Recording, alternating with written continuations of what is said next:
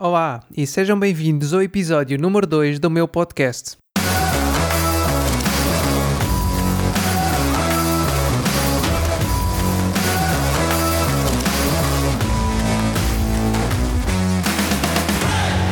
No primeiro episódio falei-vos sobre duas coisas: poupar e investir.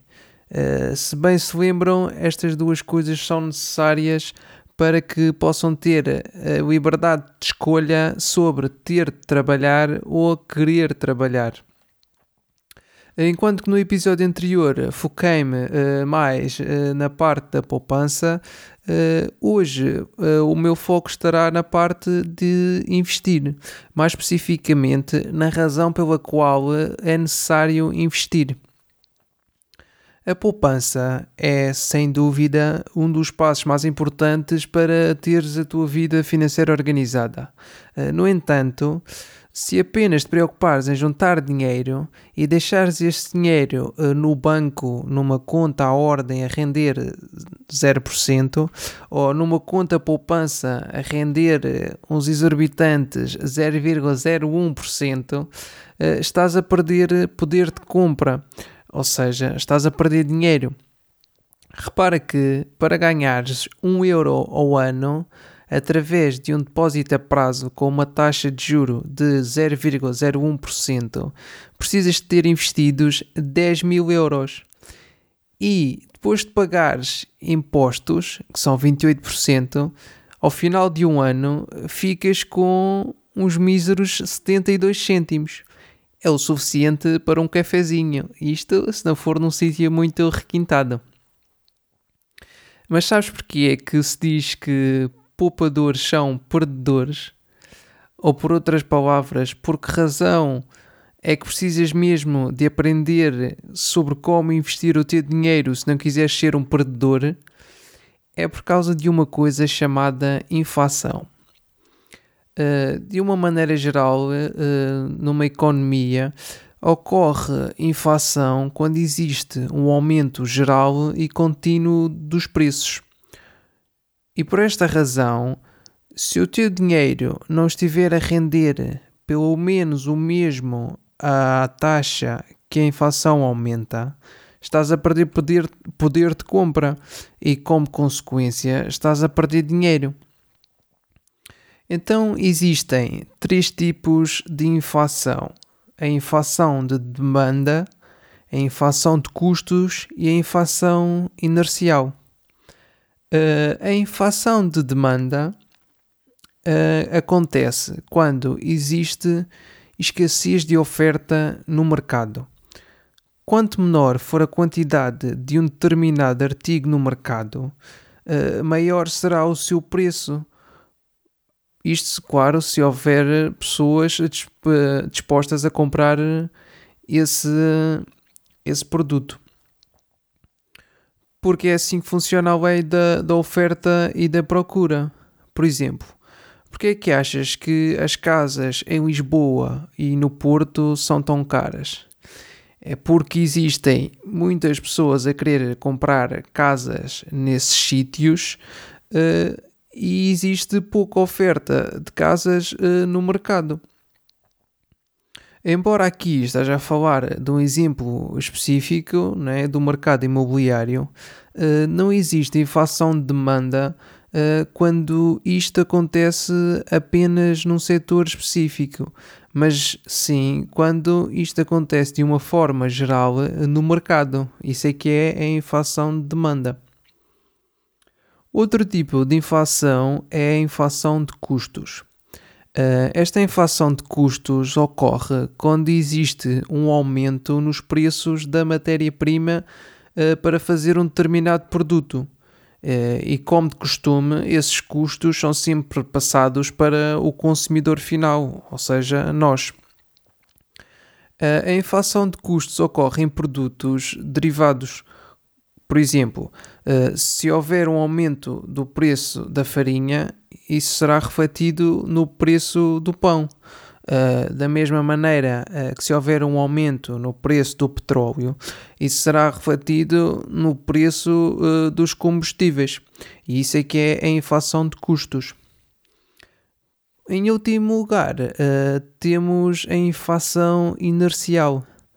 Este tipo de inflação deve-se a um comportamento de manada, que é bem característico do ser humano. Lembram-se da corrida aos, aos rolos de papel higiênico há uns tempos? Aí está um belo exemplo do comportamento de manada. Penso que ainda hoje a maior parte das pessoas não sabe bem porque é que comprou tanto papel higiênico. Mas enfim. A inflação inercial ocorre quando existe uma inflação de demanda e ou uma inflação de custos muito elevada, ou então durante muito tempo. Isto leva a que se instale um clima de medo, o que faz com que as pessoas aumentem constantemente o preço dos seus produtos, com o objetivo de se protegerem. Uh, mas o que acaba por, por acontecer é que este aumento dos preços está a contribuir cada vez mais para o aumento da inflação, o que acaba por eh, prejudicar eh, toda a gente. Um exemplo extremo uh, do, deste problema da inflação é a Venezuela. Uh, devido à instabilidade que se vive naquele país e à elevadíssima taxa de inflação, uh, se, são necessários cerca de 77 salários mínimos para alimentar uma família de 4 pessoas, segundo o Centro de Documentação e Análise para os Trabalhadores. Uh, Claro que esta situação, como eu disse, é um caso extremo e não acho que vá acontecer aqui em Portugal. O que está a acontecer por lá. Foi apenas um exemplo hum, para verem os problemas uh, que podemos passar uh, se a taxa de inflação se descontrolar. Aqui na Europa, o responsável de, por controlar a inflação é o Banco Central Europeu que tenta mantê-la uh, abaixo, mas perto dos 2%. Uh, ah, porque a taxa de inflação está diretamente relacionada com a quantidade de dinheiro que existe em circulação. Uh, se existir dinheiro em excesso em circulação, uh, mais pessoas terão acesso a ele, fazendo com que a procura por bens e serviços aumente. Ora, um aumento da procura eh, leva a uma diminuição da oferta disponível, o que faz com que os preços aumentem. Uh, embora uh, o Banco Central Europeu não consiga impedir os preços de subir ou descer diretamente, consegue fazê-lo indiretamente através do controlo das taxas de juro. Porque quando as taxas de juro são elevadas, é mais caro, entre aspas, pedir dinheiro emprestado. Uh, o que faz com que as pessoas não consigam recorrer a crédito, ou pelo menos uh, a pedir tanto dinheiro emprestado. Uh, a redução da quantidade de créditos concedidos leva a uma diminuição do dinheiro disponível no mercado. E menos dinheiro no mercado significa menos procura, que significa mais oferta e quanto maior for a oferta, eh, menor será o preço eh, dos produtos. Este controle da inflação por parte do, do Banco Central Europeu é, é do nosso interesse. Porquê? Porque permite que os preços se mantenham estáveis. Uh, e a estabilidade leva à confiança no futuro, que por sua vez leva ao aumento das poupanças e dos investimentos. Por outro lado, existe a deflação, que é um contrário da inflação. A deflação consiste numa diminuição geral dos preços. Uh, e embora à primeira vista isto possa parecer uma coisa boa, não é. Porque se o preço de todas as coisas estiverem a cair, as pessoas vão se agarrar ao dinheiro na esperança de que os preços caiam ainda mais. E pela mesma razão, as empresas vão optar por adiar todos os seus investimentos, uh, fazendo com que a, a criação de novos postos de trabalho seja também adiada, o que levaria a uma contração da economia em geral. Uh, por isso, o ponto ótimo será um equilíbrio entre a inflação e a deflação para que os preços se mantenham uh, mais ou menos constantes e gerem assim um clima de estabilidade. E é por esta razão que o Banco Central Europeu tenta manter a inflação perto dos 2%. Uh, para que os preços não subam disparatadamente, uh, mas também para, para que haja algum estímulo ao consumo, porque no fundo uh, cada euro que nós gastamos acaba por ser o ordenado de outra pessoa. Então, mas e o que, e o que é que se passa cá por Portugal? De acordo com o Pordata, que é a base de dados Portugal Contemporâneo, a taxa de inflação em 2019 foi de 0,3%, mas a média dos últimos 20 anos foi de 1,9%. Claro que a taxa de inflação no exemplo que vos falei antes, da Venezuela, foi muitíssimo superior a esta. Mas repara que se tivermos em conta a taxa de inflação de, 2009, de 2019 de 0,3%, eh, que é bastante inferior à média dos últimos 20 anos, esta taxa de inflação de 0,3% é 30 vezes superior ao que te paga o banco por bateres o dinheiro num depósito a prazo, no exemplo que te dei. Estás a atender agora porque é que eu te digo que é necessário aprenderes onde podes investir o teu dinheiro? Porque se não o fizeres, estás a perder poder, poder de compra, ou seja, estás a perder dinheiro. E é por isto que se diz que os poupadores são perdedores. Porque se apenas te limitares a poupar dinheiro e deixá-lo no banco numa conta à ordem ou a prazo, estás a perder poder, de compra, que é o mesmo que dizer que estás a perder dinheiro. Porque a taxa de juro uh, dessa, dessas contas é inferior à inflação. Lembrei-me agora de uma publicação que vi no, no Instagram há uns dias, uh, da página Viver de Investimentos, onde eu mostrava uh, de uma forma simples uh, este conceito da inflação. e eu explicava isto com garrafas de Coca-Cola e mostrava que, enquanto que em 2000 comprava-se uma garrafa de Coca-Cola de um litro e meio ou dois litros, não sei bem, por um euro, em 2010, esse mesmo euro apenas dava para comprar uma garrafa de um litro. E em 2020, esse mesmo euro apenas conseguia comprar uma lata de 33 centilitros. Eh, claro que estes valores estão arredondados, eh, mas achei que este exemplo simples eh, mostrava bem a capacidade que a inflação tem de corroer o teu dinheiro.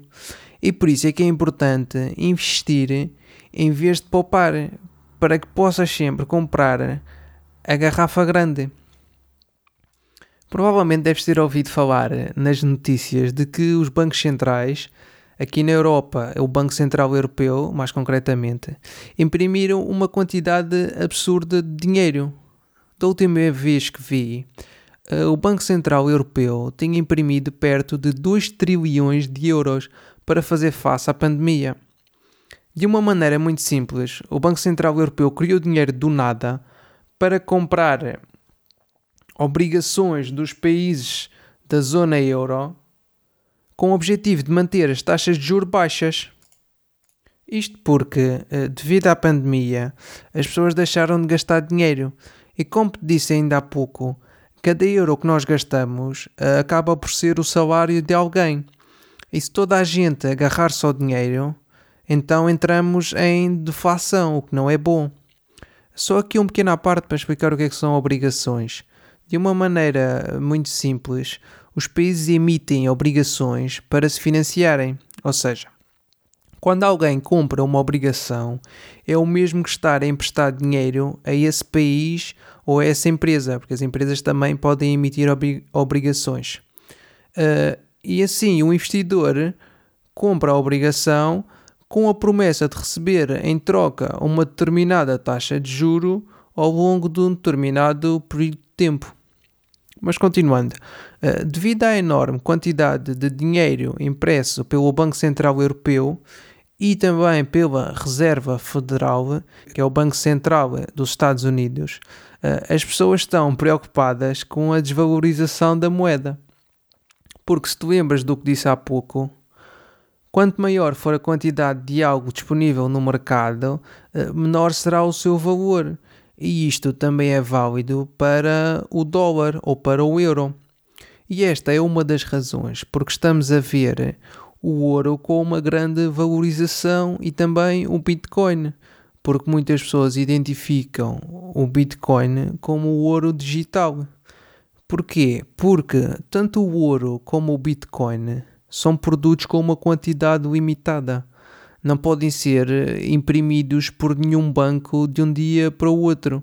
E por isso as pessoas veem valor neste tipo de produtos, tentando desta forma adquiri-los para se protegerem contra a inflação. Ah, porque, embora o dinheiro que foi impresso pelos bancos centrais ainda não esteja em circulação, isso vai acontecer mais cedo ou mais tarde. Uh, este, e isto está relacionado com uma coisa que se chama velocidade do dinheiro. Uh, de uma forma muito simples, a velocidade do dinheiro é basicamente a velocidade a que o dinheiro troca de mãos.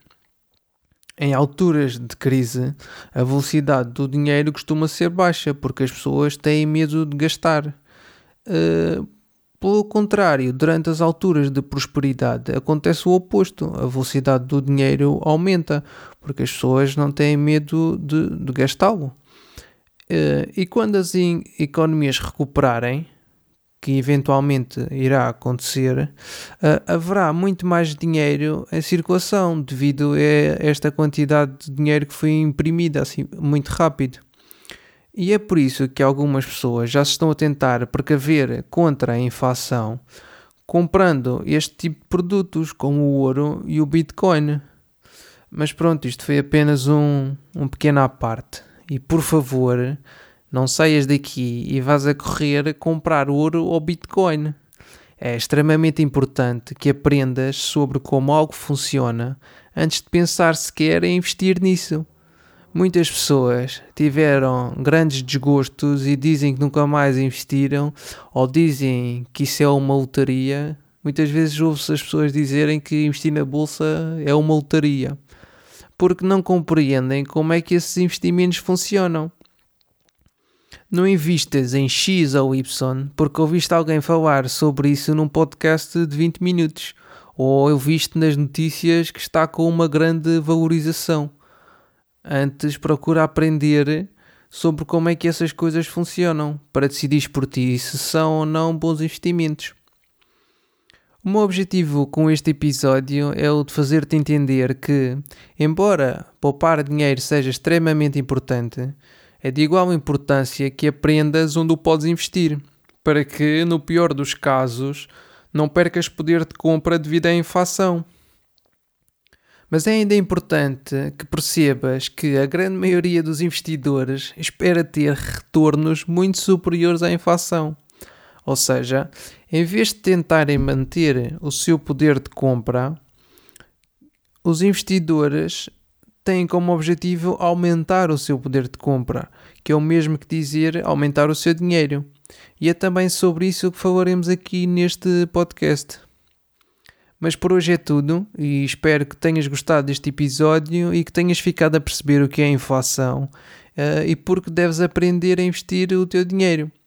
Considera subscrever este podcast na plataforma onde estiveres a ouvir uh, para não perderes os novos episódios e podes ainda seguir-me nas redes sociais pesquisando por Edgar FM Abreu. Até à próxima!